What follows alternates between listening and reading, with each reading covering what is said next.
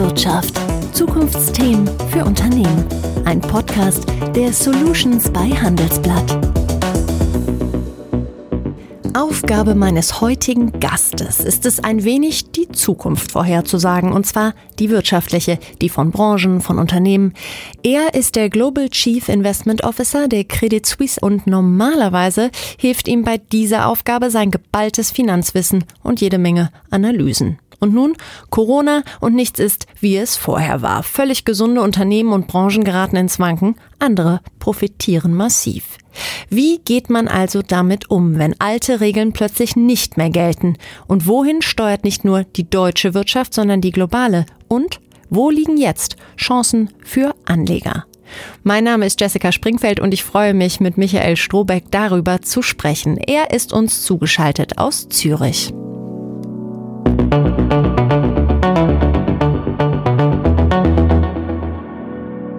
Herr Strohbeck, zumindest bei mir im Freundeskreis beschweren sich viele dieser Tage, ihnen sei auf der Arbeit langweilig, Homeoffice sei irgendwie nervig.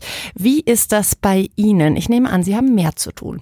Ja, danke für die Frage. Ich habe äh, außergewöhnlich viel mehr zu tun als, äh, als sonst, muss ich sagen. Ich bin 25 Jahre in der Finanzindustrie in äh, verschiedene Aufgaben und Funktionen, aber die letzten zwei Monate habe ich so noch nie erlebt. Was erleben Sie denn dieser Tage oder was begegnet Ihnen im Kontakt mit Kunden, was vor, sagen wir, zwei bis drei Monaten noch absolut keine Rolle gespielt hat oder vielleicht sogar undenkbar gewesen wäre?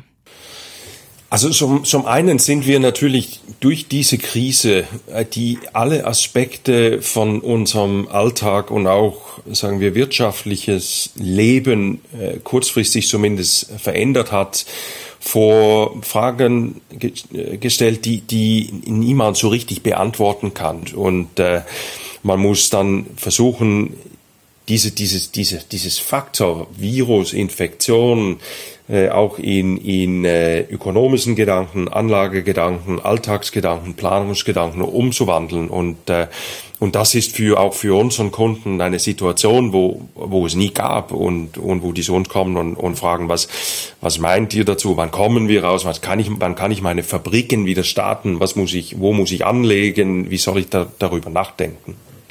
Sie sagen es ja selber, also Sie versuchen quasi etwas Unmessbares messbar zu machen und normalerweise hört man ja immer speziell im Investmentbereich, da geht es ganz viel um Szenarien, ganz viel um Analysen. Wie ist das dieser Tage, wenn ja oft gesagt wird, gerade fahren alle auf Sicht, alle entscheiden so ein bisschen von Tag zu Tag. Wie machen Sie dieser Tage Analysen und worauf achten Sie, um die Wahrscheinlichkeit von Szenarien einzuschätzen? Wir haben tatsächlich modelliert, äh, weltweit, auch länderweise mit Experten von anderen Bereichen, Versicherungsbereiche und so, wie breitet sich diesen Virus aus? Und das ist wesentlich zu verstehen, weil Finanzmärkte äh, darauf sehr empfindlich reagieren, wie äh, die Infektionsraten weltweit und in einzelnen Ländern äh, äh, stehen. Zum Zweiten, wie, halten, wie verhalten die Politiker sich? Wie, halten, wie verhalten die Zentralbanken sich? Wir haben 10 bis 14 Trillionen US-Dollar Stimulus und Interventionen gekriegt. Das hat es nie gegeben in, äh, in Friedenszeiten. Das ist viel, viel größer als in der Finanzkrise. Und da sind wir überzeugt, dass das äh, jetzt sehr, sehr, sehr kraftvoll ist. Zum, zum Dritten kann man natürlich mit Arbeitslosigkeitszahlen von den Sektoren, die betroffen sind und so weiter, äh, einigermaßen gut einschätzen, was passiert mit, mit der Wirtschaft, äh, vom Konsumverhalten und, und so weiter und so fort. Und das führt zu uns, bei uns zu einem Hauptszenario, wo wir denken, wir, wir werden einen abgrundtief schlechten zweiten Quartal dieses Jahr sehen. Also es gab noch nie so einen Wirtschaftseinbruch wie jetzt in diesem Quartal. Aber wir kommen da raus. Äh, über das, die zweite Hälfte vom Jahr und auch äh, in 2021, äh, äh, wenn wir vermeiden können, dass wir diesen Dominoeffekt von Firmenpleiten nicht haben und äh, damit werden wir äh, einen, aus unserer Sicht so ein bisschen eine V-ähnliche Erholung sehen, aber vielleicht mit der rechten Seite vom V, vom V her, äh, Buchstabe V ein bisschen verflacht, aber, aber wir kommen hier äh, wieder raus und 2021 wird ein sehr starkes Wirtschaftsjahr werden, das, das denken wir auch jetzt. Wenn Sie sagen, das zweite Quartal wird abgrundtief schlecht, aber wir kommen da wieder raus, sprechen Sie da für den deutschen Markt, für den Schweizer Markt, für den europäischen Markt oder ist das wirklich eine weltweite Entwicklung, die Sie erwarten? Oder sehen Sie ein paar Länder, wo Sie sagen, da wird's wirklich eng? Also in Italien, in Südeuropa vor allem wird es sehr, sehr äh, äh, schlecht äh, werden in diesem Quartal und auch, auch in diesem Jahr. Also wir rechnen zum Beispiel mit äh, Wirtschaftseinbruch für das Gesamtjahr für Italien von bis zu 12, 12,5 Prozent. In Spanien ist es 6 Prozent. In Deutschland denken wir, dass es etwas besser gehen könnte über das Gesamtjahr, aber immer noch mit einem Wirtschaftseinbruch äh, in diesem Jahr von um die 5 Prozent. Und das zweite Quartal von allen Ländern, die ich jetzt gesagt habe, das wird, also wie gesagt, historisch schlecht. Man, wir, äh, das gleiche gilt für Amerika, äh, für Großbritannien, für skandinavische Länder. Ich bin Däne, ähm, aber da ist der, der, der Pfad jetzt ist ein anderer und das ist auch wesentlich zu verstehen. Die Länder haben ganz unterschiedlich reagiert. Die, die Länder, die schnell reagiert haben mit Testen, äh, die gut vorbereitet waren im Gesundheitssystem, die kommen besser raus. Deutschland kommt recht, dürfte recht gut rauskommen. Und das wird jetzt sicherlich sehr, sehr spannend zu sehen. Äh, wann kommen die, beginnen die Wirtschaften zu öffnen. Und, und wir, ich denke, in Europa werden wir in den nächsten zwei bis drei Wochen werden wir sehen, dass die Länder langsam öffnen. In USA vielleicht drei bis vier Wochen. Und andere Länder eben haben nie wirklich zugemacht. Wir haben jetzt über Länder gesprochen. Wenn wir auf Branchen gucken, welche Branchen bereiten Ihnen da momentan am meisten Kopfzerbrechen? Sie haben ja viele Kunden aus der Wirtschaft. Was sind so Branchen, wo Sie wirklich merken, oh, da ist der Druck momentan ganz groß? Für wen könnte das zur Zerreißprobe werden? Das kann für die Branchen dann richtig zur Zerreißprobe werden, wo sie schlussendlich nicht Staatshilfe kriegen. Weil es ist klar, gewisse Firmen, Unternehmen, Industrien werden die Staaten unter die Arme greifen müssen, weil die Wirtschaft ohne sie dann nicht wieder zurückkommt schnell. Und das ist offensichtlich Fluggesellschaften zum Beispiel. Ähm, das Zweite ist natürlich gewisse, sagen wir, Kernindustrien, die gezwungen wurden zu schließen, weil schlicht und einfach die Nachfrage weggefallen äh, äh gefallen ist in dieser Krise solche Firmen ist hauptsächlich in Europa klein-mittelständische Unternehmen und da hat man äh, über, über Europa hinweg Programm für kleine mittelständische Unternehmen, wo man innerhalb ganz kurzer Zeit einen Kredit kriegt, äh, wenn man sich äh, zu, zu seiner Bank geht und, und damit kann man sich retten. Und dann gibt es aber eine dritte Gruppe von Firmen und das sind große, sagen wir private äh, Firmen, äh, die nicht einfach so schnell Staatshilfe kriegen oder wollen, die aber auch eine ganz ungewisse Zukunft haben, wann kommen ihr Kunden zurück. Ich mache einfach Beispiel. Also es ist recht nicht, nicht so wirklich vorstellbar, dass Staaten große äh, Cruise Lines zum Beispiel retten würde. Äh, sehr starke privatwirtschaftliche äh, Sektor, große globale Hotelketten. Solche, solche Firmen, die könnten in ernsthafte Bedrängnisse kommen. So weh wie es tut für diese Industrien, ist es eine Tatsache, dass diese Industrien aber nicht unser globales Wirtschaftsgeschehen heute wirklich so stark bestimmen. Das sind Branchen, die tendenziell von dieser Krise paradoxalerweise profitieren werden. Und das sind zum Beispiel große, große Technologiekonzerne die werden hier durch, durch diese Krise, wir sind alle zu Hause, wir brauchen alle Internet, wir brauchen alle Homeschooling, äh, Home, Home Entertainment, all das, all diesen Sachen, mehr Daten, Telefonlinien, äh, 5G, äh, all diese Themen, die werden stark davon profitieren und werden beschleunigt und diese Industrien waren eh bestimmend für die globale Weltwirtschaft, bevor wir in diese Krise hineingegangen sind. Natürlich Gesundheits Sektor, pharmazeutische Firmen.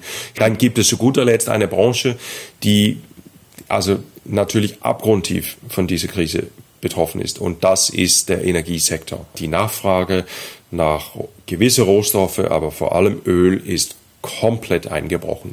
Und diese Energiefirmen, vor allem auch konzentriert in Amerika, die werden schlicht einfach nicht überleben und werden äh, äh, vermutlich in langer Zeit nicht aufstehen. Große Ölfirmen anders, aber gewisse Firmen in, in, in, im Energiesektor in Amerika, die werden einfach nicht überleben können. Was empfehlen Sie denn den Kunden? Sie haben gerade ein paar genannt, wo Sie sagen, die sind eigentlich unverschuldet reingeraten, die kriegen aber eben nicht diese Hilfsleistung, habe ich so ein bisschen rausgehört. Äh, Touristik ist vor allem äh, unter anderem so ein Thema. Was empfehlen Sie diesen Kunden, wenn Sie dieser Tage auf die treffen? Kann man da als Bank dann irgendwie unterstützen, äh, sozusagen so einen Kampfplan irgendwie schmieden oder ähm, hält man sich da äh, tendenziell zurück mit Empfehlungen? Also auf der Anlageseite ist, ist es für mich ziemlich klar, was man machen muss. Man muss Aktien kaufen. Ich habe äh, als ich Ende März äh, im tief dunkelsten Moment äh, vom, äh, vom, von der Korrektur bei, bei den Aktienmärkten habe ich das Gefühl gehabt, jetzt kann es nicht schlechter werden, jetzt kann es eigentlich nur noch besser werden. Und äh, gleichzeitig haben wir einen Eingriff von den Staaten und von den Zentralbanken gekriegt, wo ich zum Schluss gekommen bin, jetzt, jetzt gehen die all in, wie, wie, wie wir sagen. Also die Zentralbanken kaufen alle Staatsanleihen, die, wo die die Finger äh, drauf kriegen. Äh, die kaufen äh, Unternehmensanleihen, die haben äh, äh, sogenannte High Yield Anleihen gekauft, die haben angefangen, ähm, alle möglichen äh, Sicherheitswerte, die die bis jetzt nie genommen haben, äh, einzunehmen, äh, damit äh, die Banken das, das loswerden können, wenn die das wollen und so. Aber das ist ein Stimulus wenn die Zentralbanken sowas tun, dann sind wir häufig am Ende von einem sehr, sehr dunklen Punkt. Und, und wir haben gesagt,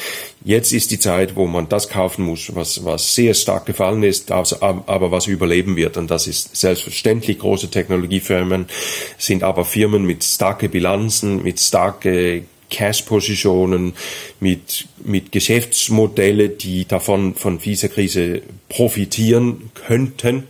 Äh, und man muss natürlich vermeiden, weil es so unklar ist, wie überhaupt, äh, welche Firmen werden von den Staaten wirklich über die Zeit gerettet, weil das ist immer ein Prozess, das braucht Zeit und das soll man einfach vorerst meiden.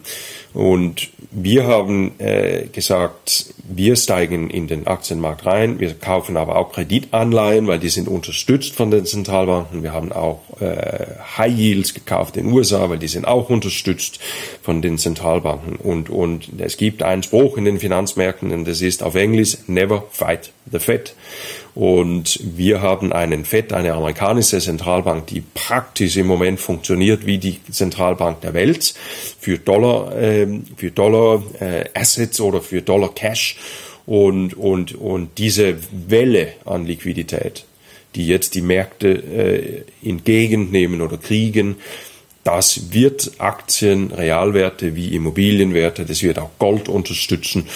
Und es ist nicht weise aus unserer Sicht auf Staatsanleihen im Moment zu setzen oder für die vermutlich die nächsten einigen Jahren, weil die Zinsen werden extrem tief bleiben.